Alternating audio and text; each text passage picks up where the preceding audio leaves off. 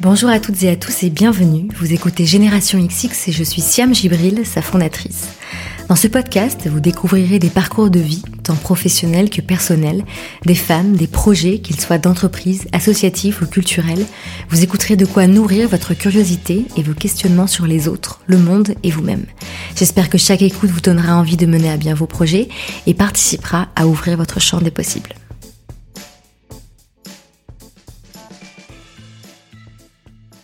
Dans ce nouvel épisode, le 99e, je suis très heureuse de recevoir Lorraine Bastide. Lorraine est journaliste et en 2016, elle a créé le podcast féministe La Poudre. C'est à ce moment-là qu'elle cofonde le studio de podcast indépendant Nouvelles Écoutes et c'est aussi en 2016 que je l'ai rencontrée pour la première fois. Vous vous en doutez, beaucoup de choses se sont passées depuis et c'est exactement ce dont je voulais discuter avec Lorraine. Dans cet épisode, elle se confie donc sur la façon dont elle a grandi ces dernières années, ou pour reprendre ses mots, la façon dont elle s'est rencontrée. On parle d'écriture et de thérapie, de colère et des réseaux sociaux, d'apaisement et d'amitié, d'avoir 40 ans et d'un beagle nommé Robin. J'ai demandé à Lorraine de parler d'elle à un moment particulier de sa vie professionnelle et personnelle. C'est donc un exercice intime qu'elle a accepté de partager avec nous. Je ne vous en dis pas plus, à part que si vous souhaitez recevoir toutes les références citées dans cet épisode, il vous suffit de vous abonner à la newsletter Génération XX sur générationxx.fr. Allez, place à l'épisode, et comme d'habitude, je vous souhaite une très bonne écoute.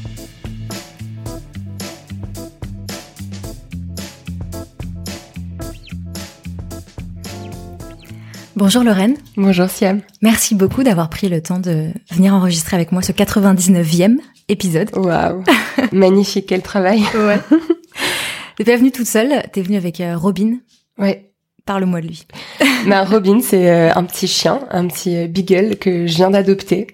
Euh, ça me travaillait depuis quelques mois. J'avais une envie d'avoir un chien. Mhm. voilà, j'ai en fait ça a commencé parce qu'une amie est venue chez moi avec son chien et j'ai passé quatre jours avec ce chien. J'ai trouvé ça absolument génial Mhm. et donc j'en ai adopté un.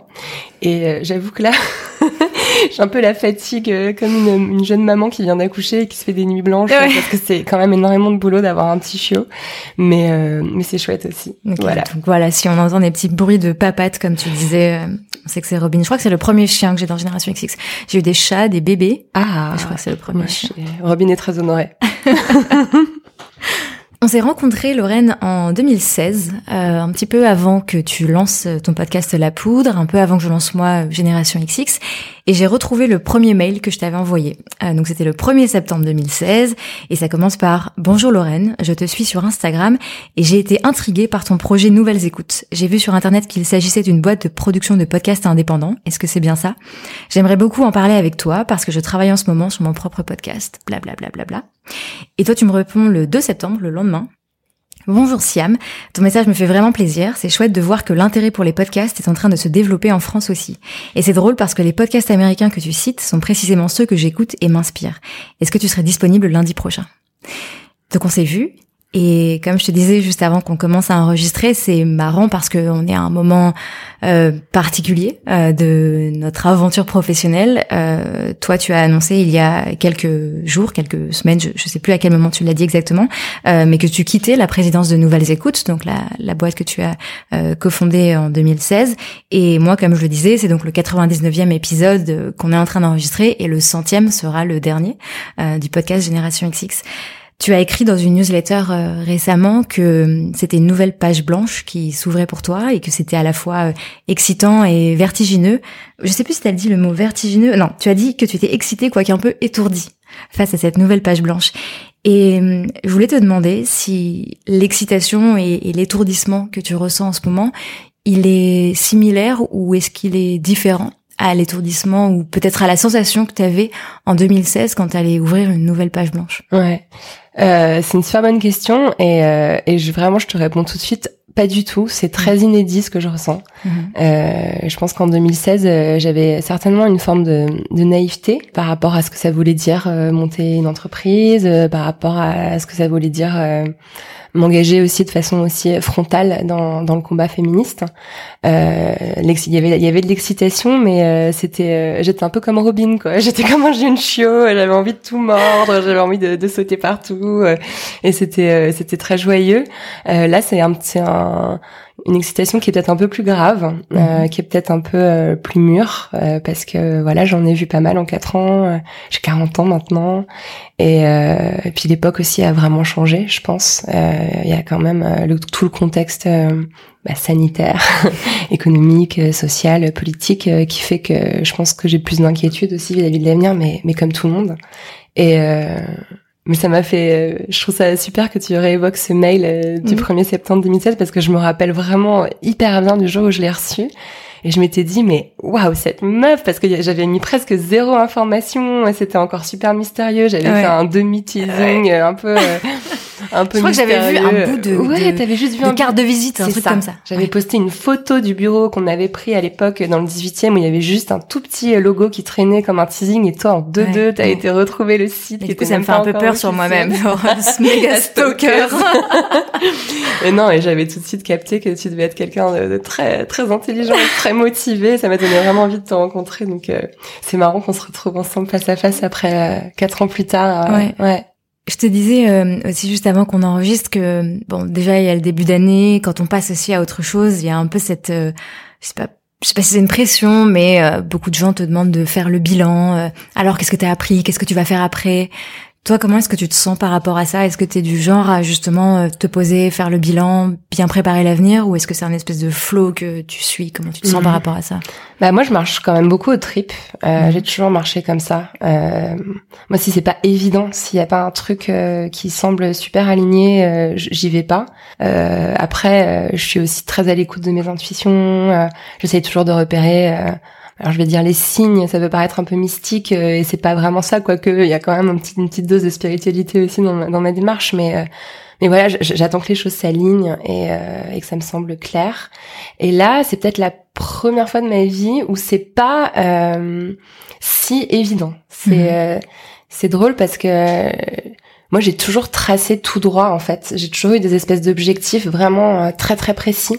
Mhm. Euh, voilà, à 15 ans, je m'étais fait ma trajectoire. Euh, je vais faire Sciences Po, le CFJ, bosser à elle, devenir head chef. Mais vraiment, c'était dingue de me dire que j'ai, en plus, j'ai réussi à le faire euh, sur une dizaine d'années. C'est vraiment une quinzaine. C'est exactement ce que j'ai fait. Après, même le lancement de la poudre tout était clair dans ma tête. Je savais comment j'allais le faire, je savais que ça allait marcher, je savais ce que j'allais euh, euh, actionner en même temps, euh, la reprise de mes études, le militantisme, etc. Et là, c'est un peu plus flou. et j'ai commencé l'année en mettant pour la première fois en priorité ma santé. Et, et c'est pas mal. Je pense qu'il est assez temps aussi que je prenne un peu soin de moi euh, aussi bien physiquement que mentalement. Et, euh, et je pense que c'est un signe de maturité en fait. et puis après, encore une fois, je pense que c'est c'est l'époque qui fait ça. On est on est tellement dans un incertain. Euh, on n'a plus la possibilité en fait de se faire des plans euh, quinquennaux. Euh. non mais c'est vrai. Mmh. Donc ça oblige aussi à être un peu plus posé, à être un peu plus dans l'instant. Euh, je me suis mis à pas mal méditer, euh, à chercher aussi beaucoup de réponses dans les bouquins. Euh, en ce moment, j'arrête pas de relire les bouquins que j'ai relus déjà 15 fois en me disant peut-être y avait, il y avait dedans un signe ou quelque chose que j'avais pas capté. Et voilà, je vais me laisser un peu le temps. Donc l'incertitude, c'est pas vraiment quelque chose avec lequel t'es, laquelle pardon, t'es spécifiquement à l'aise? Non, non, c'est vrai que ça me, ça me questionne beaucoup. Ouais. Mm. Bah, j'ai l'habitude les choses me résistent pas trop en général en fait. J'ai toujours eu cette espèce de d'idée que il suffisait de, de, vouloir pour obtenir, euh, qu'il suffisait de, de, mettre tout de son côté et de mettre toute son énergie, tout son travail au service de quelque chose pour l'avoir. Et, euh, et, petit à petit, je me rends compte que c'est pas si évident que ça. Mm. Tu disais à l'instant que l'une de tes entre guillemets résolutions, c'était de prendre plus soin de ta santé mentale, physique. Et il y a aussi quelque chose que tu as écrit sur ton compte Instagram, euh, c'est que tu voulais apprendre à t'aimer mieux. Mhm. Ça veut dire quoi pour toi, s'aimer mieux? Bah, je pense justement que dans cette espèce de de hargne là que je te décrivais, genre euh, je le veux, je vais l'avoir. Euh, il y avait aussi une espèce de volonté de transformation. moi, j'ai toujours cherché à, à m'améliorer. Enfin, Toi, par exemple, euh, que je me regarde vraiment avec tendresse en 2016, quand je repense, euh, je me suis dit, je vais faire un podcast féministe, mais zut, j'ai pas de diplôme en féminisme. Il faut absolument que j'aille euh, à la fac faire un diplôme en études de genre parce que il faut que j'ai marqué quelque part que je suis légitime à. Enfin, je sais pas comment dire en fait cette espèce de volonté de toujours me tordre toujours euh, me m'upgrader euh, tu vois faire des mises à jour permanentes. Euh, c'est c'est c'est c'est chouette mais mais je pense qu'il y a aussi un moment donné où on peut s'accepter prendre dans sa globalité ses défauts ses névroses ses manquements et, et c'est un peu ça l'idée ouais de de m'aimer mieux. Et puis et puis aussi vraiment je crois que depuis quatre ans, j'ai vraiment peu dormi en fait. en ce moment, je prends conscience vraiment du problème que j'ai avec le sommeil, où j'ai toujours eu l'impression que chaque heure dormie était une heure perdue, euh, où j'aurais pu être en train de, de produire, d'apprendre, de lire. Euh, et, euh, et, là, j'aimerais bien, euh, ouais, me, faire des petites nuits de 7-8 heures assez régulièrement. Mm. C'est un peu ça, ouais. C'est marrant que tu dis ça parce que j'ai l'impression que les sujets de santé mentale, santé physique, prendre le temps, euh, euh, c'est des sujets que tu as quand même évoqués beaucoup, mm. euh, même euh, soit avec euh, tes invités dans ton podcast, mais aussi, comme je le disais, sur tes posts Instagram. Tu vois, je, continue à lire, à être très stalkeuse de tes posts Instagram, vraiment. par exemple, je sais pas, tu parles souvent de ta relation avec le, les réseaux sociaux, avec le téléphone, que t'es trop dessus, que ça te prend trop de temps, que t'as envie de les mettre de côté. Et donc, est-ce que t'as l'impression que entre, euh, tu sais, ces moments où on dit, ok, là maintenant je prends soin de moi, et en fait on le fait pas. Et maintenant, est-ce que tu as l'impression que là, ça y est, tu vas le faire, ou tu vois, est-ce que est-ce que tu as l'impression d'avoir progressé aussi mm. sur ces sujets-là? Bah, c'est vrai que ça me travaille depuis un moment. Euh, Après, c'est aussi vachement euh, l'histoire du cordonnier, quoi, ou de la cordonnière, euh, qui est la plus mal chaussée. C'est-à-dire, je pense que j'ai assez rapidement identifié euh, que dans la pensée féministe, euh, le, le, le, soin, c'est quelque chose, c'est une notion qui est fondamentale. on comprend quand on lit, quand on analyse, bah, que les femmes sont en charge du care dans la société, qu'il y a vraiment quelque chose qui repose sur nos épaules, du, du, soin émotionnel, du travail d'accompagnement des personnes les plus faibles euh, des enfants, des personnes malades, des personnes âgées, enfin qui reposent entièrement sur les épaules des femmes. Euh, moi-même, euh, je suis mère deux fois, donc c'est quelque chose aussi que j'ai senti pas mal dans ma chair. plus espèce de, de, de présupposé qu'on a que les femmes doivent surtout pas blesser, toujours guérir, toujours consoler, toujours écouter, etc. C'est quelque chose que j'ai beaucoup beaucoup pratiqué et beaucoup observé. Donc donc je pense que la première approche que j'ai eue de cette notion de soin, c'était vraiment une notion politique, que c'est très important de renverser cette tendance euh, systémique et d'accepter de retourner le soin vers soi-même. Euh, que c'est aussi fondamental pour pouvoir durer dans le militantisme parce que c'est très très fatigant. Mm. Euh, et voilà, et c'est quelque chose qui a été euh, très bien décrit, euh, notamment par les penseuses afroféministes. C'est, c'est quelque chose qu'on trouve beaucoup chez Bellux, chez Audrey Lorde. Donc voilà, donc je l'ai je l'ai injecté dans mes interviews, dans mon travail beaucoup et dans ma réflexion. Mais mais en pratique, mais voilà, mais, mais mais mais sans mais sans me l'appliquer quoi, sans mm. me l'appliquer. Alors c'est vrai que les réseaux sociaux, j'ai quand même vraiment identifié depuis un petit moment que c'était quelque chose de très très toxique, euh, très mauvais pour ma santé mentale, parce que tout simplement je, je, je suis très addict quoi. Mm. On est on n'est pas euh, toutes et tous euh, égales face à ça. Moi je sais que je me laisse aspirer facilement 5 heures, 6 heures par jour par Twitter et Instagram, et c'est pas possible parce qu'en fait à la fin de la journée t'as mal au crâne, t'as mal aux yeux, t'as vu passer 850 000 informations, on t'a pas retenu le quart de la moitié, t'as vu de la haine, t'as vu de la, de la, de la douleur, t'as vu des émotions hyper diverses s'exprimer. Il y a aucun cerveau qui est capable d'absorber absorber ça euh, sereinement. Donc euh, ouais, ça fait longtemps que je sais que c'est pas bon pour moi même si j'adore et même si c'est un outil que j'ai envie de continuer à utiliser. Donc euh, j'ai supprimé mon compte Twitter il y a déjà un an et demi, hein, c'était l'été 2019, après une petite campagne de cyberharcèlement du printemps républicain fort sympathique qui m'avait fait faire un gros burn-out. et puis régulièrement je coupe Instagram. Et, et en fait j'ai fait un truc très chouette. l'été dernier, je suis, au mois de juillet, je suis partie en retraite avec un, enfin c'est une association de deux femmes euh, qui s'appelle Chez Soi. Elles font des retraites yoga et sororité. Et au début de la retraite, euh, elles ont dit voilà, nous, on, on vous met aucune injonction, vous faites comme vous voulez, mais si vous voulez qu'on prenne votre téléphone et qu'on le mette dans un tiroir pendant la, pour toute la semaine, on peut. Et moi, j'étais là toute tremblante. Euh, je dis oui, je crois que c'est bien que vous le preniez. et j'ai donné mon téléphone et pendant une semaine, je l'ai pas eu. Et vraiment, j'ai eu des sensations de manque pendant deux jours. mais c'était incroyable. Et j'allais les voir, je disais genre, je, voudrais juste vérifier que mes enfants vont bien. Mais en fait, Lorraine, t'as donné notre numéro de téléphone au père de tes enfants, donc s'il y a un souci, on serait au courant. T'es sûr que tu veux Oui, mais je voudrais juste savoir si s'est pas passé un truc horrible dans le monde, s'il n'y a pas eu un attentat. Non, mais Lorraine, t'inquiète pas. Et en fait, elles m'ont vraiment poussé à accepter le, bah, l'absence de téléphone. Et ça m'a fait un bien fou, quoi. À la fin de la semaine, euh, j'ai senti vraiment un espèce de, diapason euh, dans, mon cerveau qui était euh, vachement, vachement agréable. Donc voilà, je vais continuer à travailler ça en 2021. J'en ai parlé tout à l'heure, donc de la première page blanche de 2016, de la nouvelle de maintenant. Est-ce que tu saurais dire ce que chaque année depuis 2016 t'a apporté ou a transformé chez toi? Ou conforté chez toi d'ailleurs? Tu vois, depuis que tu as hmm. lancé la poudre. Bah, c'est vrai qu'on peut analyser quand même saison par saison. Euh, je pense que chaque saison de la poudre a une identité assez euh, assez propre, même si euh, j'ai jamais vraiment changé la formule. Euh, après, je pense qu'il y a vraiment quelque chose qui se produit pour moi euh, en 2018, au moment où je finis mon master en études de genre à Paris 8. Mhm. ça a vraiment été charnière.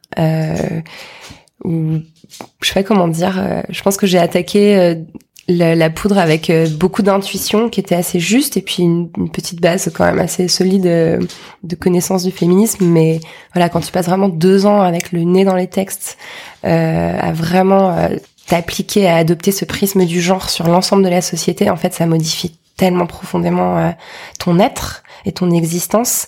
Et c'est vrai qu'à partir de 2018, j'ai opéré des changements dans ma vie euh, assez drastiques, quoi. Bah, notamment euh, de me séparer du, du, père de mes enfants. Euh, je dis pas que c'est lié, mais je pense que ça, ça l'est un petit peu quand même. Euh, et c'est une personne formidable avec qui je m'entends super bien aujourd'hui. On est en parfaite harmonie parentale et c'est très chouette. Mais c'est vrai que ça va être un, un grand, un grand saut dans le vide, encore une fois, pour reprendre la métaphore du moment. Euh, voilà, ça a été aussi le moment où je pense que j'ai atteint euh, une forme de notoriété à laquelle je m'attendais pas du tout.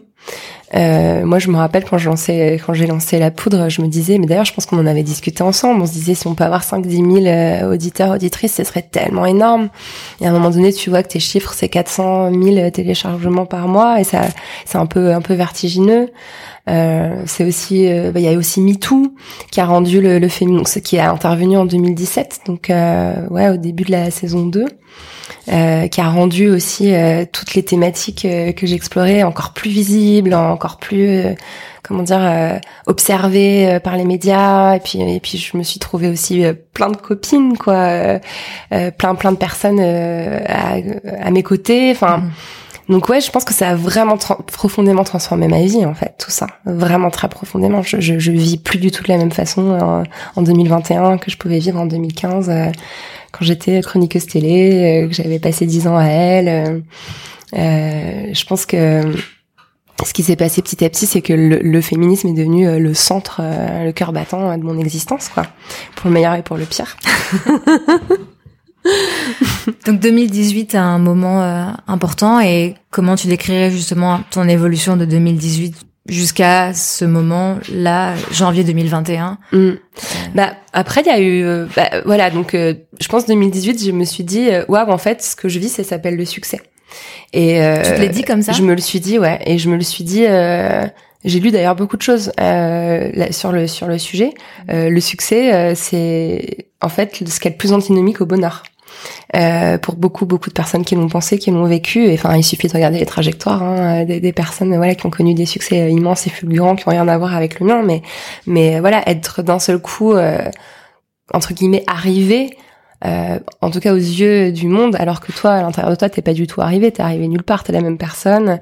Euh, ça crée une sorte de, de, de, truc, je sais pas, qui fait un peu, qui fait un peu bugger, euh, qui te rend aussi du coup très visible. Et, et je pense que c'est à partir de cette année que j'ai commencé à voilà, avoir des clashs sur les réseaux sociaux, euh, euh, mon émission sur France Inter, Les Savantes, qui se passait super, de façon hyper soft chaque été. bah, en 2019, ça c'est plus passé parce que j'étais trop observée, j'étais trop visible. et puis et puis il y a aussi une espèce de diabolisation de la pensée intersectionnelle, de la pensée décoloniale et des chercheuses aussi que je recevais dans l'émission, qui a fait que je m'en suis pris vraiment plein plein plein la gueule. et, et puis aussi les, les temps au sein du mouvement féministe où voilà, certaines me trouvaient trop tiède, trop réformiste, d'autres trop radicale, trop voilà, c'est toujours prise entre entre tous les feux et, et je me suis sentie un peu un peu bousculée en fait à partir à partir de là. Euh, voilà, donc ça a été un moment un peu euh, un peu comme ça chahuté euh, 2019 je dirais et par contre 2020 euh, en fait assez chouette mhm. euh, parce que euh, parce que déjà il y a eu mon bouquin présente qui est sorti donc j'ai principalement écrit en 2020 et ça m'a fait un bien je je saurais même pas décrire quoi. Dans ce coup, on m'a donné l'opportunité euh, de mettre euh, tout ce que j'avais compris, tout ce que j'avais appris en quatre ans euh, dans un livre. On m'a donné aussi la, la légitimité, bon, que je voulais pas m'octroyer jusqu'ici. J'ai accepté de m'octroyer la légitimité d'écrire, d'être écrivaine, et putain, ça m'a plu, quoi. Le mode devant mon écran avec du thé et des clopes et le portable éteint et la pensée qui vagabonde, c'est vraiment un mode qui me convient vachement bien, en fait. Et, euh, et voilà, le bouquin, il a bien marché. Et puis c'est aussi là que j'ai pris la décision de, de, modifier le format de la poudre. Parce que j'avais l'impression que que ce format de l'entretien un peu intime et je pense que que tu vois très bien de quoi je parle euh, avec deux femmes derrière le micro il s'était vachement galvaudé euh, ce qui est pas du tout un mal. Moi je trouve ça génial qu'il y ait eu tant tant tant de podcasts euh, qui soient créés euh, où on mm. donne la parole aux femmes. C'était vraiment mon objectif donc euh, je peux que m'en réjouir. Mais j'avais l'impression moi de du coup plus apporter quelque chose de, de supplémentaire. Donc j'ai pris la décision un peu de, de radicaliser euh, le, mon propos et de vraiment donner la parole à des savantes, à des chercheuses, de refaire ce que je faisais sur France Inter qui me plaisait vraiment beaucoup. Et donc tout ça, ça a été des décisions qui m'ont permis de mieux m'aligner en fait et de mieux voir euh, ce qui me ce qui me convenait. Et voilà, et puis fin 2020, bah, il y a eu une espèce d'accélération où j'ai dû en fait assumer mes choix. C'est-à-dire, euh, j'ai décidé d'être euh, vraiment écrivaine, euh, j'ai décidé d'être plus radicale dans mon féminisme et dans mon approche des choses. Bah, c'était plus trop tout à fait compatible avec le fait de diriger une entreprise, d'avoir des salariés, d'avoir aussi des préoccupations de l'ordre vraiment de l'économie, quoi, faire rentrer de l'argent, être rentable, etc. Il y avait plus la place aussi bien sur le plan pratique que sur le plan presque morale, j'ai envie de dire, pour tout ça. Donc ouais, je pense que 2020, c'était vraiment le, le, gros euh, putain de virage en épingle, quoi. euh, et voilà, et du coup, là, 2021, j'ai l'impression euh, que je viens, je suis en train de sortir du virage, euh, un peu, ouh, je suis en train de m'ébrouer là, mais que devant moi, il y a une belle, une belle ligne droite, un truc assez chouette qui va peut-être plus me ressembler.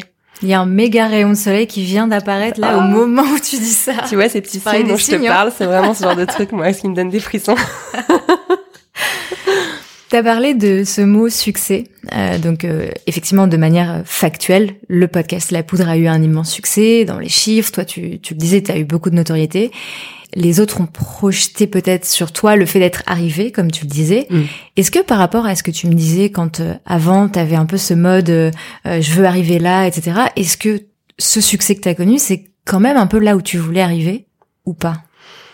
Je pense que ouais. Je pense que oui. Je, pense que je voulais que. Je pense que je savais que ça allait marcher en fait. Mm-hmm. J'avais vraiment la certitude que qu'il y avait une attente de de ça. Euh, de ce entre guillemets produit là. Euh, on a juste pris ma chaussure. C'est ma chaussure, tout va bien.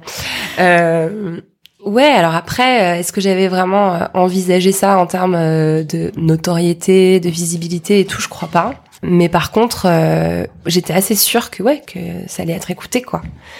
D'ailleurs, quand je repense à quel point à l'époque, mais tout le monde m'a dissuadé. Enfin, c'est-à-dire que un podcast, un podcast, mais c'est quoi un podcast euh, Personne connaît les podcasts. Tu veux pas plutôt faire des vidéos sur YouTube? Euh, Féministe, féministe, t'es sûr? Tu veux vraiment dire le mot féministe? Tu crois pas que les gens ils vont avoir peur? T'es vraiment sûr? La poudre? Mais ça veut rien dire ce mot. Enfin, vraiment, il y avait rien qui allait en fait dans, dans, dans ce que je proposais. Mais moi, j'en démordais pas. J'étais ah bah si, bah si en fait. Donc euh, oui, je pense que je visais une forme de succès. Euh, je visais euh, surtout la faculté à pouvoir en vivre et ce que j'ai réussi à atteindre, ce qui est vraiment chouette aussi d'arriver à le monétiser et en faire vraiment ma source de revenus principale. Euh, ça, c'était un, gros défi que je me sentais prête à relever. Je pensais que j'y arriverais parce que j'avais aussi toute cette toute cette assise derrière moi, les dix ans à elle, le gros réseau que j'avais. Je savais que j'avais la faculté d'avoir des personnes, enfin des meufs connues, visibles dans mon émission. Je savais que j'aurais de la presse. Je savais que j'avais aussi mon follow sur les réseaux sociaux qui m'aiderait à faire le lancement. Donc donc j'étais super confiante en fait. Mais euh, mais après, euh, moi, ce que je cherche, c'est pas la notoriété, quoi. C'est pas la visibilité. C'est plutôt quelque chose en fait qui me, au contraire, me me terrifie un peu. Et ça, tu le savais? Parce que qu'est-ce qui a fait justement qu'une fois que tu as atteint le succès, euh, comme je le disais, de manière factuelle, en fait, tu t'es rendu compte que c'est pas ça au final qui te rendait heureuse? Est-ce que tu t'en es rendu compte? Bah, je sais pas. Je pense qu'en fait, je suis vraiment toujours mal à l'aise avec le fait euh, qu'on parle de moi. Mais ça, c'est vraiment un truc mm. euh, de base, euh, de petite, euh, je pense, parano d'adolescente qui a été un peu chahutée dans la cour de l'école et, et où je reste encore un peu, un peu méfiante. Enfin, je sais pas comment dire. C'est tellement, en fait, tout le monde a tellement tort euh, tu vois, même le fait que j'utilise pas mal Instagram pour communiquer, et pour le coup, euh, je suis une communicante. C'est ce que je sais faire, en fait. C'est ce que j'ai appris à faire, c'est mon métier. Et, et, parfois, je fais des stories euh, où je donne une image hyper positive, euh, genre tout va super bien. Confiante. Et, voilà, je suis confiante, et je trouve les mots, et je trouve les photos qui donnent une image de moi, voilà, de, de, de, confiance, de bien-être, etc., de motivation, d'excitation et tout. Et je peux, en fait, dans le même moment, être en train de chialer au fond de mon lit. Et, euh, et ce que je trouve euh, toujours vertigineux, c'est que tout le monde se leurre, même ma mère. C'est ça qui est génial, c'est que voilà, ma mère va regarder Instagram et m'envoyer un texto. Bon bah t'as l'air t'as, l'air d'aller bien. Et en fait non, je vais pas bien du tout. Et, et c'est ce décalage-là que que j'arrive pas bien à, à, gérer. Et je pense que euh, les personnes vraiment célèbres doivent forcément arriver à avoir une certaine faculté à gérer ça, parce que je pense que c'est tout le temps ça. Enfin, et, et moi, j'ai pas ça, mais clairement pas quoi. Moi, vraiment, je me sens bien quand je suis un peu cachée, quand on va pas trop chercher sur ma vie privée, quand on n'émet pas de jugement, quand je peux avoir le contrôle parfait de, de, de ce qui est dit et penser sur moi. Et, euh, et sais pas possible.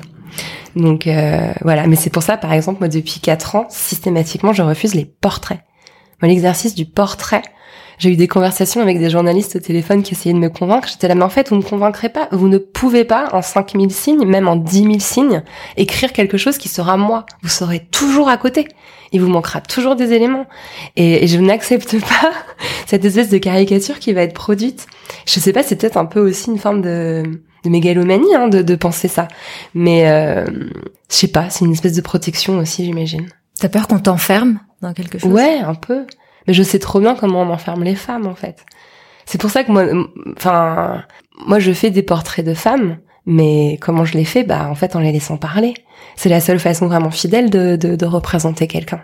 Il n'y a, pas d'autre façon de faire en fait. Jamais les mots qu'on choisira pour décrire quelqu'un seront suffisamment fidèles à ce que cette personne. Euh, les, les, les, même si on prend toutes les précautions, toutes les nuances, en fait, euh, ce sera jamais un portrait. Donc je pense que c'est aussi un peu euh, euh, une forme, euh, je sais pas, de d'intégrisme quoi dans mon approche du journalisme quoi. Genre en fait on parle pas des gens, on laisse les gens parler. Hmm. Et ouais voilà. Comment est-ce que tu gères euh, justement cette ce que les gens projettent sur toi, ce que les gens pensent que tu es, que tu n'es pas, la façon dont tu te sens et la façon dont toi tu te sens vraiment? Est-ce que tu as l'impression que tu dois toujours rééquilibrer la vision que les gens ont de toi ou pas rééquilibrer, mais en tout cas rétablir la vérité sur qui tu es? Est-ce que tu as l'impression que tu dois euh, te justifier de ce que tu dis, la façon dont tu penses? Est-ce que tu laisses courir? Bah pour le coup, de moins en moins. Hmm. Et, euh, et pour le coup, euh, la poudre m'a vachement aidé à ça. Et c'était ça aussi mon projet, quelque part. c'était aussi une, grande réparation de moi-même, parce que euh, moi, j'ai toujours eu euh, le, le, stéréotype de la blonde. Euh, alors franchement, il y a, y a, pire hein, comme comme discrimination. le fait d'être blanche et blonde et mince m'a apporté globalement beaucoup plus de privilèges et de passe droit qu'autre chose. mais il y a toujours ce truc qu'on te renvoie à la gueule où t'es forcément conne. Euh, forcément un peu stupide, forcément un peu superficielle, forcément un peu futile.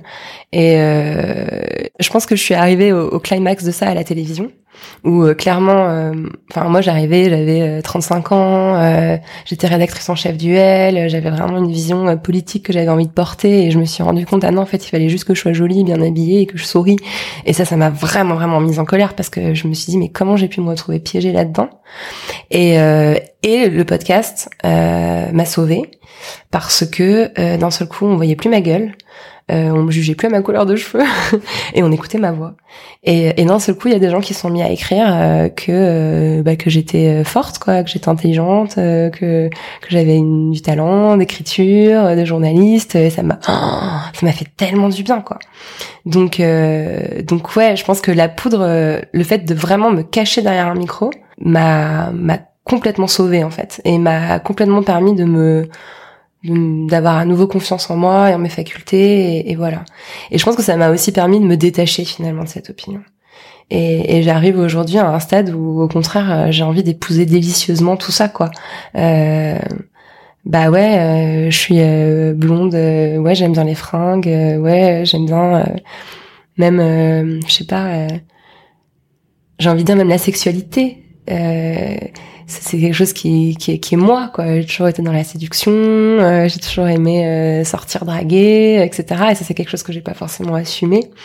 Et là maintenant je me, je me dis que bah oui bah c'est ok en fait t'es tout ça. Et c'est chouette.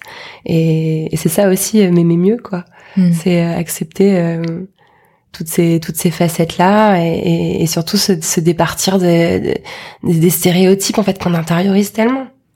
Et ça aussi qui est fou c'est que moi-même j'intériorise le, le, le, stéréotype euh, de tu peux pas être à la fois euh, euh, bien habillée à la mode et intelligente. Bah si, en fait tu peux, c'est ok. Et, euh, et voilà, et ça je pense que c'est aussi beaucoup mes invités qui m'ont qui m'ont aidé à le comprendre. Donc d'être à l'aise avec tes, enfin avec ce que les autres peuvent voir comme des contradictions? Exactement. Exactement. Les autres ou la société, quoi. Hmm. Donc, euh, ouais, puis nos contradictions sont, sont, sont nos richesses, quoi. Mais je trouve que il y a quelque chose qui s'apaise généralement là-dessus. Je crois qu'on a vraiment vécu une période de 2-3 ans là qui était tellement euh, violente, euh, notamment sur les réseaux sociaux, où on était dans une espèce de quête de pureté, euh, où il fallait vraiment une espèce de, de perfection, d'intégrité dans son approche politique des choses, etc. Et il y a eu beaucoup de retours de bâton en fait, où, où à un moment donné tout le monde s'est retrouvé plus ou moins confronté à, une espèce de, de ouais d'exigence euh, de pureté. Et, et, les et les dangers de ça sont ont sauté aux yeux. Et, et là il n'y a pas un jour où je vois pas un post sur Twitter ou Instagram euh, de quelqu'un qui dit mais stop en fait euh, les gens progressent à leur stade les gens sont ce qu'ils sont et, et je pense que ça va vraiment changer du coup et qu'il y a peut-être même certainement un, un, discours inverse qui va qui va se créer euh, moi, je me suis rendu compte récemment en interviewant Gwenola Ricordo, qui est une chercheuse qui a vraiment, euh, je pense, euh, la dernière à, à m'avoir complètement modifié ma, ma, vision du monde qui bah, en fait qui lutte contre le système pénal et contre la prison ce qui peut paraître euh, super contre-intuitif euh, quand on est féministe et qu'on veut a priori mettre entre guillemets les violeurs en prison. Mmh. euh, bon faudra écouter son épisode de la poudre qui va sortir. Je vais pas te refaire tout, tout le déroulé théorique ici mais et en fait elle, elle dit qu'il y a un vrai parallèle en fait entre cette espèce de de, de police qu'on qu'on va qu'on va observer dans certains milieux militants euh, toi tu fais les choses bien, toi tu les fais pas bien, toi tu vas être exclu, toi tu peux rester, etc. Euh, qui est super néfaste et qui est la reproduction de schémas dont on veut plus en fait. Donc euh, j'ai fait une, énorme digression, mais euh, pour dire que je pense que de plus en plus en fait l'enjeu ça va être de nous accepter quoi, nous-mêmes et les autres et et de, de, de de cueillir euh, toutes nos nuances et toutes nos complexités avec euh, énormément de bienveillance et d'amour quoi. Tu parles de bienveillance, d'amour, d'accepter la nuance, la complexité, mais il y a aussi des plein de moments, j'imagine, où tu es très en colère mm. euh, et où euh, c'est très fatigant aussi d'être bienveillant, d'être de laisser chacun progresser à son rythme. Comment tu balances tous ces sentiments et j'imagine euh, ce tourbillon qui doit y avoir en toi. Hmm. Bah, je pense que la colère, euh, c'est marrant parce que tu me demandais là ce, sur le bilan des quatre ans et je te parlais de ce point de basculement 2018-2019 euh, et je hmm. pense que c'est aussi le moment où paradoxalement même si je te disais que c'était que le tourbillon est devenu un peu plus tendu à ce moment-là, j'ai pour le coup j'ai un peu apaisé ma colère. J'ai l'impression que, que quand tu commences à t'intéresser aux questions féministes, euh, cette colère-là, c'est vraiment euh, la, la, la, base, quoi. C'est cette espèce de feu là qui t'anime, où d'un seul coup tu vois tout, t'es là, mais là aussi, mais ça aussi, mais enfin, et t'as envie de, de, de, de, hurler sur tout le monde, t'as envie de mordre, t'as envie de défoncer tous les mecs cis avec qui tu te retrouves à table, enfin. Et, euh, et en fait, le truc, c'est que au bout d'un moment, grâce aux outils théoriques notamment, ça s'apaise. Et puis aussi parce que tu te rends compte que c'est infini et que et que tu peux tu peux pas être en colère H24. Donc finalement cette colère là, euh, je l'ai senti s'apaiser euh, non pas que je sois plus en colère, mais en tout cas, euh, j'ai réussi à la mettre dans un endroit où elle est un peu canalisée, où elle est plus comme une espèce de de, de, de, petites flammes dans une lampe à, l'huile, à huile qui va jamais s'éteindre mais qui est bien entretenue et qui est là plutôt que comme une espèce de lance-flamme euh, incontrôlable qui va se déchaîner contre tout et n'importe qui à chaque instant. Tu vois ce que je veux dire? Donc euh, donc voilà. Donc euh, bah, je pense que c'est aussi la maturité. Je pense que c'est aussi le fait je sais pas moi d'avoir des enfants plus grands d'avoir peut-être un meilleur contrôle sur mon existence j'en sais rien qui fait que je me sens moins moins manipulée par ma colère tu vois. Hmm. Voilà et euh, et puis et puis et puis le monde qu'on veut c'est c'est un monde de douceur en fait. Euh, je sais pas là il y a un texte que j'ai que j'écoute en boucle mais je suis euh, je suis ridicule à quel point je suis en adoration sur tout ce que produit Virginie Despentes. À un moment donné, faut, enfin voilà, je fais, du fangirling euh, à l'ultime degré. Et il y a ce, ce texte qu'elle a lu à Beaubourg en septembre 2020, en octobre dans le cadre euh, du, séminaire organisé par Paul B. Preciado. Et, euh, et, ce texte, il est sur SoundCloud. Je pense vraiment que je l'ai écouté 28 fois. Euh, à chaque fois, je pleure à des moments différents. Et c'est un texte qui est super violent, où elle parle de justement de nos flics intérieurs, elle parle de tout ce dont on parlait avant, de vouloir dompter nos propres contradictions, de vouloir se purifier, de vouloir enlever et elle dit, moi, j'ai pas besoin de flics, euh, je me suis créé mes propres barbelés à l'intérieur, j'ai pas besoin qu'on me confine, je me suis déjà auto-confinée, j'ai pas besoin qu'on me, mette en nas, je suis déjà dans ma propre nas. Et pourtant, elle dit à un autre endroit du texte, mais il faut qu'on accepte que notre euh, révolte sera une révolte euh, inefficace et, et, et, et, une stratégie de merde, parce que c'est la stratégie de la douceur et on a que cette stratégie-là et on n'y peut rien. On est en train de lutter contre un monde justement d'exclusion, de violence, d'assignation et, et nous, en, en retour, on, on, propose l'amour et la bienveillance. Et, et c'est sûr qu'on préférerait pouvoir euh, être Valérie Solanas et sortir euh, le couteau entre les dents et couper des couilles. Ça semble une espèce de, de, de, réflexe premier pour régler le problème, mais on peut pas. On peut pas puisqu'on puisqu'on veut un monde où on s'aime. On veut un monde où on danse. Euh, je crois que c'est Gloria Steinem qui a dit ça. Du coup, euh, moi j'essaie de plutôt m'appliquer à ça, quoi à, diffuser euh, un maximum euh, de, douceur et d'amour euh, autour de moi, quoi. Est-ce que tu te sens apaisé Écoute, euh, je sais pas. Parce que c'est ce que tu, tu vois, tu disais par rapport aux, réseaux sociaux, il y a ce que tu dégages et ce que tu es à l'intérieur. Mm-hmm. Là, par exemple, j'ai la sensation, depuis qu'on parle tout à l'heure, euh, que tu es apaisé. Mm. Mais est-ce que c'est comme ça que tu te sens à l'intérieur? Ouais, moi, je suis vachement cyclotimique.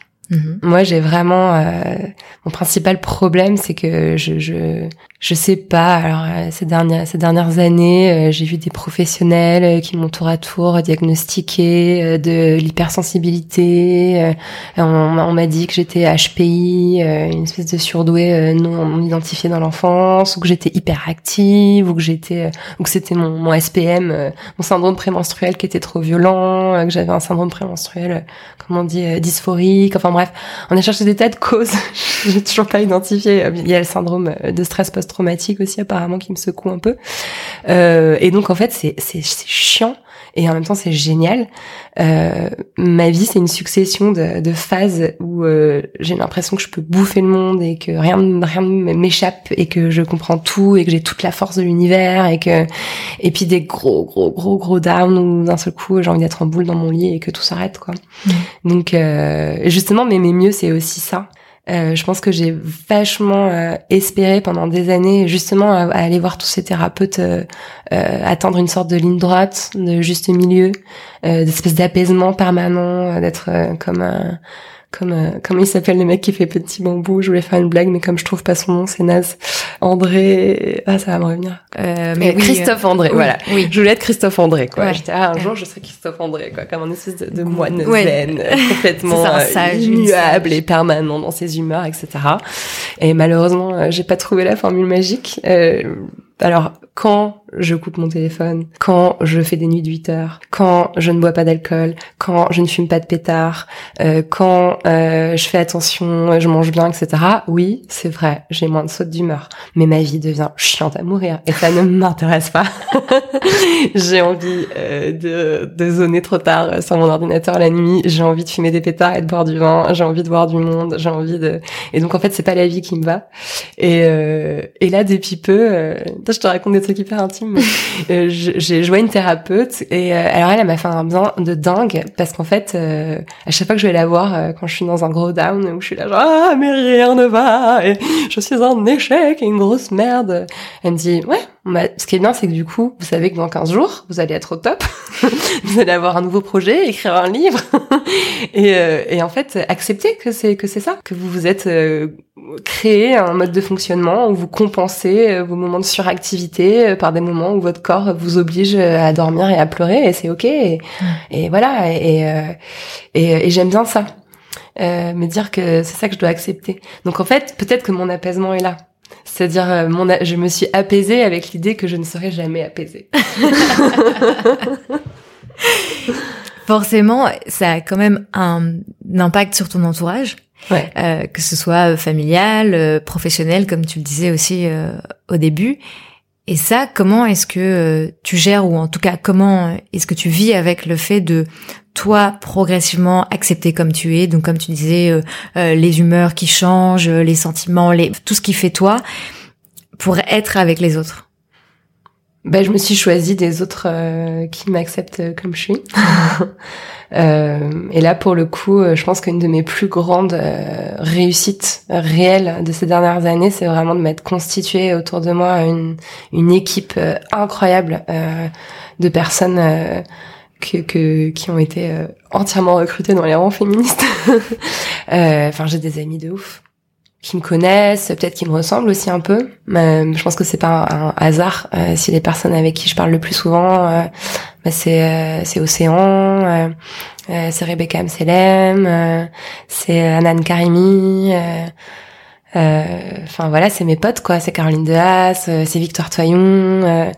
Euh, Enfin, je pense que finalement, euh, on, vit euh, toutes et tous des, des, des choses tellement similaires quoi. De de- de- d'essayer de, de produire des choses engagées, de se prendre dans la gueule ce qui marche, ce qui marche pas, les réseaux sociaux, la, la fatigue militante, la confrontation permanente à la violence masculine, du coup on se comprend quoi et, et- et on se ressemble aussi un peu. Donc euh, donc voilà, je suis entourée de personnes euh, que je peux euh, aussi bien appeler en phase maniaque, en mode j'ai une idée de ouf, on va faire ça, qu'en phase down, euh, je suis une grosse merde. Peux-tu me rappeler que je suis pas une grosse merde? Et, euh, et voilà, et ça, et ça c'est cool. Euh, Enfin même, je, vois, je pourrais citer d'autres personnes, euh, Rokhaya Diallo, Alice Coffin, enfin qui sont pas forcément des personnes aussi proches que celles que j'ai citées avant, mais qui sont des, des, des personnes qui euh, dès qu'il y a un coup de mou, euh, il va y avoir un petit texto sur WhatsApp euh, pour dire "Eh, on a vu ce qui s'est passé, mais on est là." Et d'ailleurs, c'est quelque chose que je leur rends aussi. Enfin, et ouais, cette équipe là, putain qu'elle est qu'elle est précieuse quoi. Je crois que c'est la troisième fois que je dis putain dans ton podcast. Je suis vraiment désolée, je le jure atrocement. C'est terrible. Mes enfants m'engueulent, je dis tellement de gros mots. Je ferai comme les Américains au montage, je mettrai Non. un petit bip. non, je le ferai pas. Euh, donc ouais, euh, je pense que vraiment là, mon entourage de potes euh, féministes, euh, c'est euh, c'est ma vie quoi. C'est dur de voir qu'on change en grandissant. Non, c'est bien, c'est bien. Mais je crois vraiment que c'est pas, je crois vraiment qu'on change pas. Moi, c'est marrant, je me suis toujours battue avec ça. Je crois pas qu'on change vraiment. Tu choisirais quoi comme mot plutôt que, que changer? Je crois qu'on se rencontre.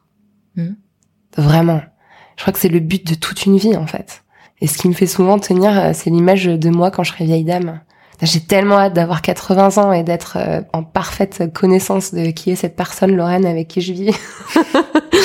et, euh, et de savoir la prendre et de savoir qui elle est. Je pense que c'est aussi pour ça que, que, que les vieux et les vieilles ont tellement à nous dire. Et, euh, et ça me... Enfin, le premier projet que j'avais euh, quand on a créé Nouvelles Écoutes, euh, après la poudre, c'était Vieille Branche, qui est vraiment l'émission pour laquelle j'ai plus de tendresse de l'univers, qui est animée par Marie Misset.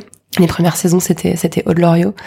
Et en fait, ce que je trouve fascinant, c'est il y a, y a, que chez les, les, vieux et les vieilles qu'on trouve cette espèce de comment dire de détachement euh, du monde et euh, parfois même d'arrogance et, et qui, qui, vient du fait que bah en fait ils se connaissent quoi mm. et qu'ils arrêtent d'essayer de tordre la réalité pour que ça colle mieux à ce qu'ils sont ou, ou l'inverse quoi de se tordre pour mieux coller à la réalité donc euh, moi j'ai l'impression que c'est ça en fait l'aventure humaine quoi c'est juste tu t'apprends à te connaître quoi tu parlais tout à l'heure de l'écriture et d'avoir assumé d'être euh, écrivaine. Mm-hmm.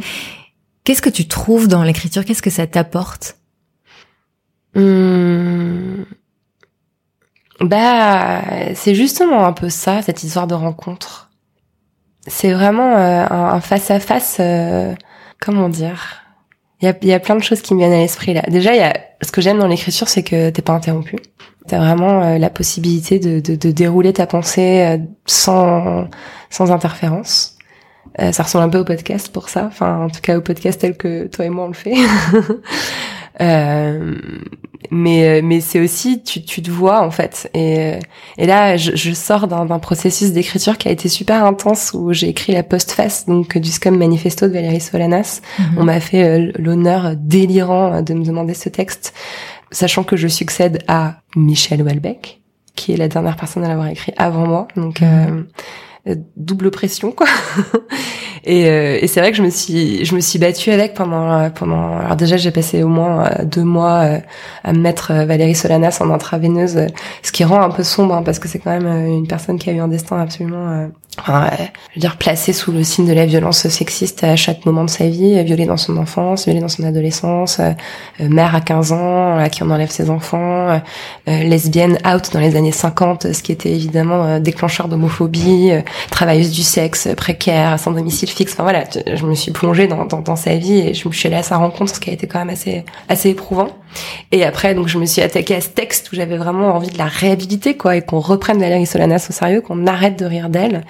Et tout ça pour te dire que du coup, j'ai passé là plusieurs nuits euh, face à mon texte où euh, où je me rends, je me suis rendu compte que toutes mes phrases ou presque, je commençais par euh, j'ai l'impression que, je pense que, j'ai envie de dire que, et finalement, euh, je pouvais toutes les enlever. Enfin, tu vois ce que je veux dire? Mhm. euh, Plutôt de dire, je pense qu'il serait temps qu'on prenne Valérie Solanas au sérieux. Ben, en fait, je peux dire tout simplement, il est temps de prendre Valérie Solanas au sérieux. Et c'est vachement mieux. Et, et rien que d'écrire ce texte, ça m'a fait grandir. Et ça m'a fait aussi identifier mes propres mécanismes. Donc, euh, je pense que quand on écrit, on se rencontre, quoi. Encore une fois. Et puis, euh, l'objet livre, c'est extraordinaire ce que ce qui s'est passé avec Présente. J'ai adoré euh, le savoir lu. Euh, j'ai reçu énormément de mails et de messages de personnes qui m'écrivaient aussitôt le livre refermé. Et ça, c'est vraiment quelque chose d'assez chouette, quoi, de se dire qu'on a accompagné quelqu'un pendant plusieurs heures, plusieurs jours, euh, et de se sentir, ouais, écouté. donc, donc j'ai envie d'en faire d'autres. Est-ce que c'est un métier auquel t'avais pensé quand t'étais plus jeune, écrivaine? Ouais, j'avais envie d'écrire. C'est toujours, euh, c'est toujours tout ce que j'ai fait. J'ai toujours écrit. Je tiens un journal depuis que j'ai euh, genre 6 ans. donc j'ai toujours toujours écrit. Euh, je pense que journaliste c'était euh, ma, ma, façon à moi de dire que je voulais écrire. Euh, donc donc voilà. Et puis c'est vrai que je pense que je me suis toujours un peu fantasmée. oui, dans, dans, une dans une maison à la campagne, à boire du thé en fumant des clopes devant un ordi. c'est vraiment c'est la vie que je me suis rêvée. Est-ce que tu as l'impression que c'est un comment dire une sorte de de privilège, de fantasme, de truc euh, Enfin, tu vois, j'ai l'impression que si plus jeune tu dis je veux devenir écrivain, écrivaine, c'est enfin c'est presque comme si on pouvait pas faire ça. Ouais ouais. Ouais bah c'est très c'est très présomptueux. Ouais, comme un peu. Euh, comme euh, comme projet. Bah après voilà, on va retomber sur Virginia Woolf euh, dans deux secondes quoi. Euh, évidemment que c'est un immense privilège. Euh, regarde cette espèce d'image que je te dépeins. Je veux passer mes journées euh, le cul sur une chaise à la campagne, à fumer des clopes devant un ordi. Enfin, qui a le privilège de pouvoir dire ça, faire ça, par quelqu'un qui a un peu d'argent de côté, ce qui est aujourd'hui euh, enfin voilà, j'ai la chance que ce soit mon cas, euh, qui a une maison à soi, bah, j'ai la chance que ce soit mon cas, euh, qui a un peu d'espace mental, euh, des personnes pour l'aider autour, une famille, des supports, des soutiens, des amis, tous ces privilèges-là, je les ai accumulés. Et donc aujourd'hui, je peux sereinement me dire que je peux envisager que ma vie ressemble à ça, mais mais il y a une, poignée tellement infime de personnes qui cumulent ces privilèges-là et qui peuvent le le, dire et le faire. Donc oui, bah, c'est Virginia Woolf, quoi. Un peu, un peu de sous, un endroit, euh, pas de charge mentale. Euh, c'est ça qu'il faut pour écrire. Et comme par hasard, c'est quelque chose qu'on retrouve beaucoup plus euh, chez les hommes que chez les femmes. Enfin, il y a beaucoup plus d'hommes qui cumulent ces privilèges-là et qui peuvent s'octroyer cette vie-là que de femmes. Donc ouais, c'est, je pense que c'est quelque chose qu'on peut difficilement s'autoriser à dire quand on est petite, à moins d'avoir vraiment la, la, vocation, quoi. Je pense que si on cherche dans l'histoire de la littérature, on va on va tomber sur des figures euh, comme Maya Angelou euh, ou comme Sylvia Plath euh, qui étaient programmées pour et pour qui c'était vraiment quelque chose de l'ordre de l'évidence et, du combat. D'ailleurs, Valérie Solanas aussi, c'était quelqu'un qui voulait écrire depuis l'enfance. moi, je me, je me vraiment, j'ai pas encore la prétention de me mettre dans la même catégorie qu'elle, quoi. à propos de cette question de, de privilège, est-ce que tu as l'impression qu'il faut s'en excuser Mais alors pas du tout. C'est c'est une démarche qui est tellement stérile en fait. Euh, ce que j'aime dire et, il est possible que j'évolue encore là-dessus, euh, c'est que déjà les reconnaître, c'est c'est une très bonne chose euh, et c'est ça aide énormément. Et surtout réaliser que ça nous donne une forme de responsabilité. Mmh. Moi, c'est plus ça en fait que que je me dis. Euh, ouais, j'ai une, une, forme de responsabilité. J'ai la chance euh, d'avoir euh, euh, un profil, une identité qui me permet d'être admise, entendue dans certains cercles, dans certains milieux.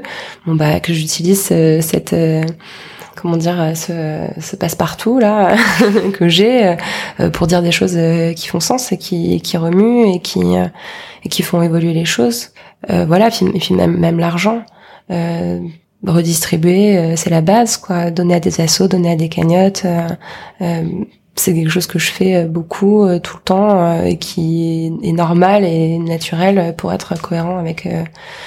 donc voilà, mais après s'excuser, non, ça a pas de sens parce que parce que je reste une femme, parce que je m'en suis pris vraiment beaucoup beaucoup dans la gueule aussi. juste femme, c'est déjà quelque chose qui qui suffit à être à être euh, comment dire euh, systémiquement euh, opprimé. Donc donc voilà, c'est pas s'excuser, c'est plus en faire quelque chose quoi, quelque chose qui fait sens et qui soit qui soit intéressant. Mm. La culpabilité, c'est pas non plus un, un super sentiment.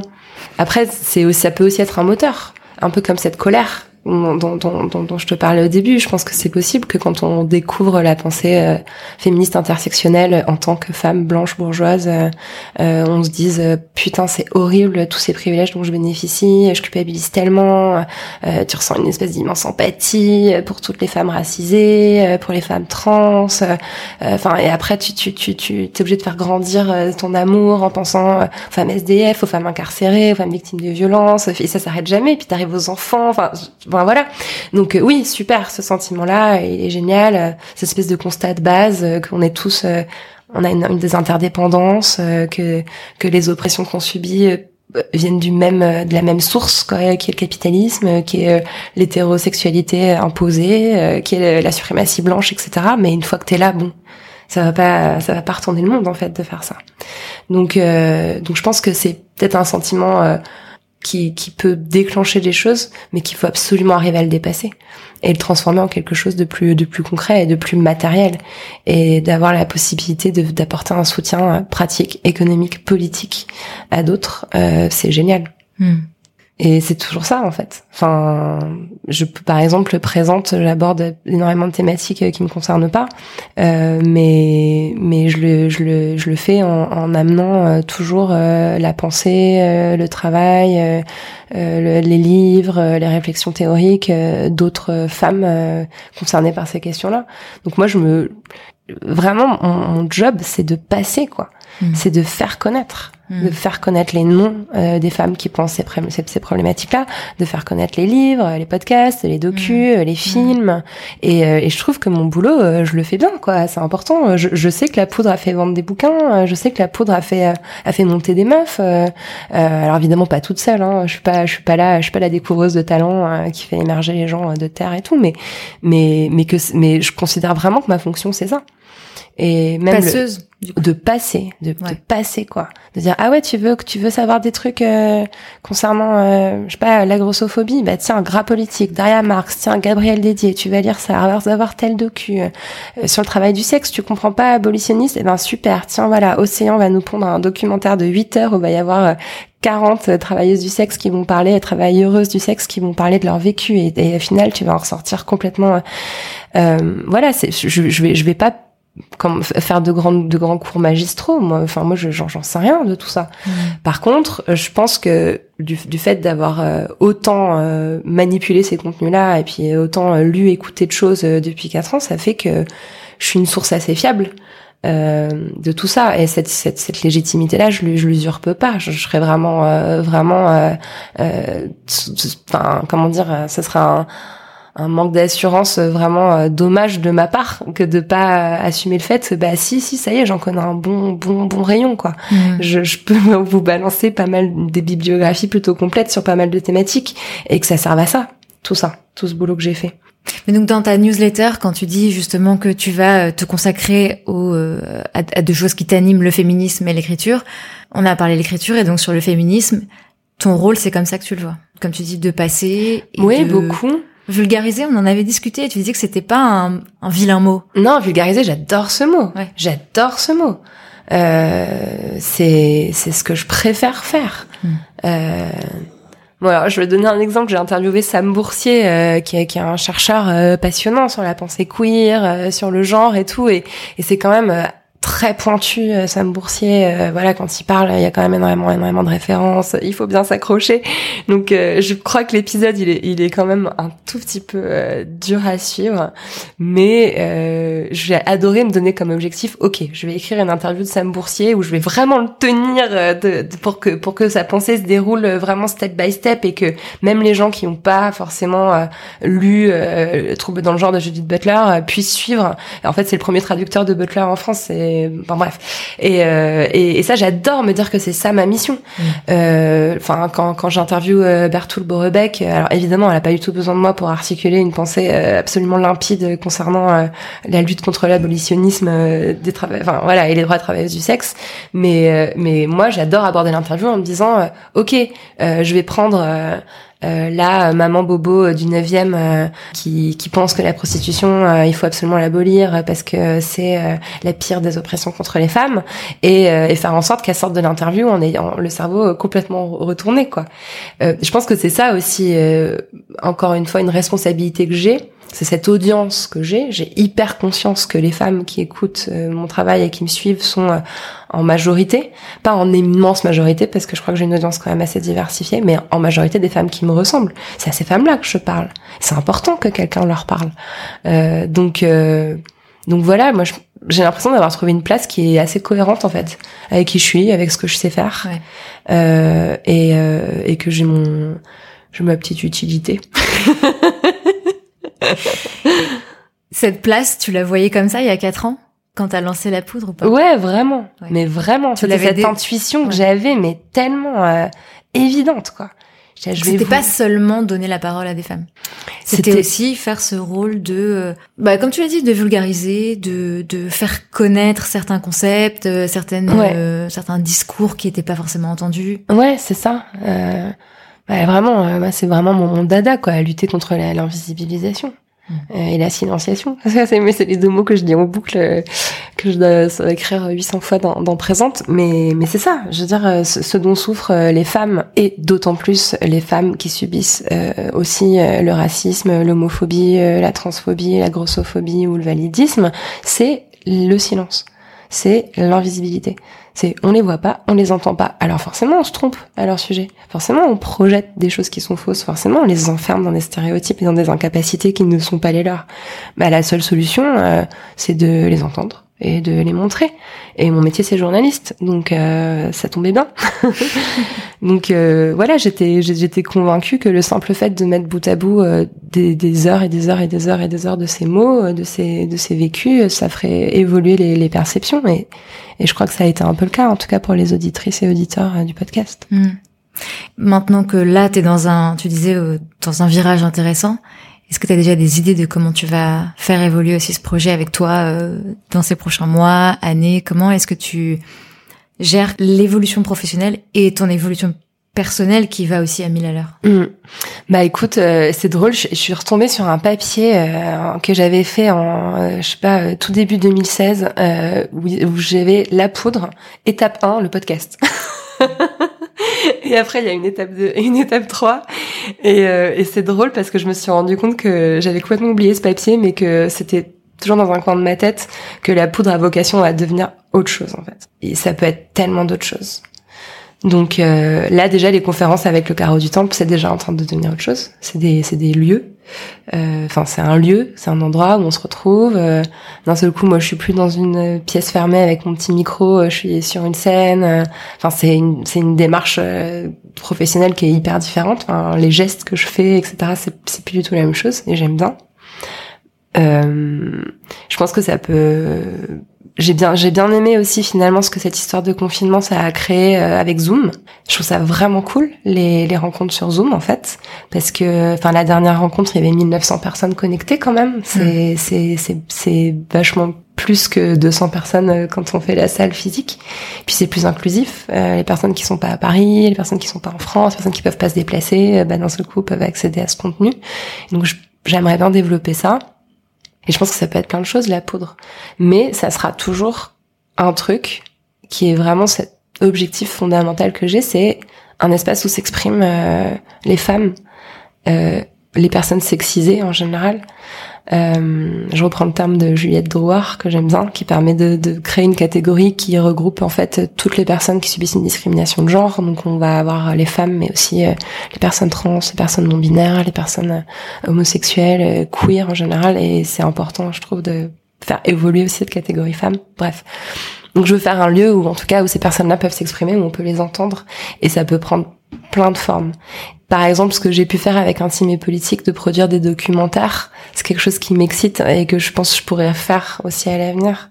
Euh, voilà, j'ai des, des, des, envies de, de, de curation artistique, euh, j'ai des envies de de résidence, de, de, de, créer des espaces euh, où je peux permettre à d'autres femmes euh, d'écrire, de filmer, de sculpter, de peindre, j'en sais rien. Enfin, ça c'est un plan euh, sur sur 20 ans, mais mais en tout cas, je sais que la poudre va continuer à être quelque chose. Je sais pas encore exactement quoi.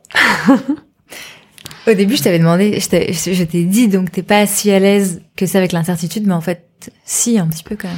Ouais, là, je viens de faire un plan. Je t'ai dit, on peut pas, on peut pas faire de plan à deux ans. Et là, je viens de faire un plan à 20 ans. ouais, non, je pense que c'est une, toute petite période là que je traverse qui est un peu euh, Team Shop vraiment euh, sur ma petite zone d'inconfort là particulière de début 2021, mm. mais euh, mais je me fais confiance, ouais. Donc euh, ouais, je sais que je, je, sais ce que je vais faire des trucs cool derrière. Je sais pas encore quoi, mais. Est-ce que ta définition de réussir, elle a évolué ces dernières années. Est-ce que tu as une définition de ce que c'est réussir d'ailleurs? Hmm. Bah écoute, euh, je pense que ma, définition de réussir, elle a vraiment changé euh, en 2015 euh, et que je suis restée sur la même ligne euh, depuis. C'était dingue à quel point déjà bah, le fait de devenir rédactrice en chef du L, etc. Après dix années, ça a été vraiment unanimement considéré comme une réussite. Mm. On est vraiment dans un espèce de schéma de monter les échelons, euh, de briser le plafond de verre. Et ta réussite euh, va euh, se mesurer à euh, ton pouvoir hiérarchique, euh, ton, ton salaire qui augmente, etc. Moi, j'étais à fond là-dedans pendant longtemps. Alors arriver à la télé, euh, être chroniqueuse à la télé, au grand journal de Canal+, je crois que je n'ai jamais reçu autant de félicitations, euh, de mm. messages, de textos, de bravo que quand j'ai eu ça. Et c'est là que je me suis dit, il y a vraiment un problème parce que pour la terre entière, j'ai réussi entre guillemets, alors que moi, je n'ai jamais été aussi bas dans ma propre estime, j'ai jamais été aussi peu épanouie dans mon travail, j'ai jamais été aussi euh, éloignée en fait de mes valeurs et de ce que j'aime quoi. Donc il y a quelque chose qui va pas.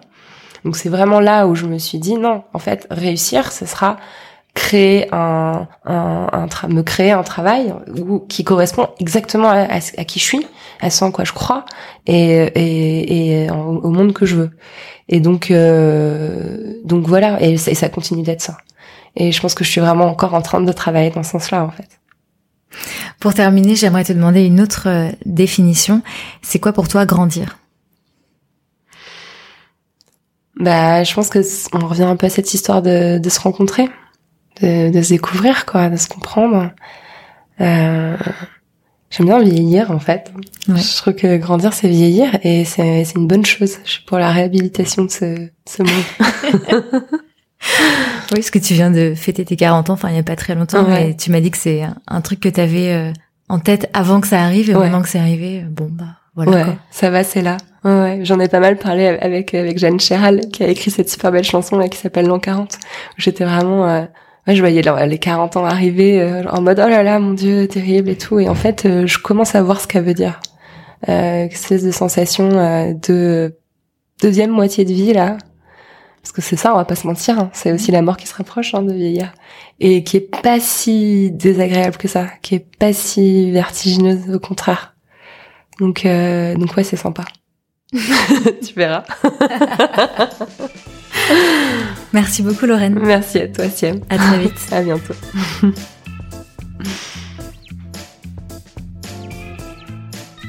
Un grand merci à Lorraine de m'avoir fait confiance et d'avoir accepté de parler d'elle avec autant de sincérité. Si vous souhaitez suivre son actualité, rendez-vous sur Instagram, mais surtout, lisez ses livres. Si cet épisode vous a plu, je vous invite à le partager autour de vous et sur vos réseaux sociaux. N'oubliez pas de vous inscrire à la newsletter sur generationxx.fr pour recevoir toutes les références citées dans l'épisode.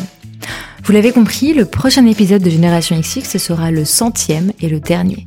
Après cela, vous pourrez bien entendu continuer d'écouter ou réécouter tous les épisodes. Si vous aimez Génération XX, sachez que vous pouvez aussi acheter notre magazine papier à l'écoute sur générationxx.fr et choisir de faire partie de la communauté Génération XX, un annuaire et un site d'entraide. Merci d'avance pour votre soutien et je vous dis à très vite.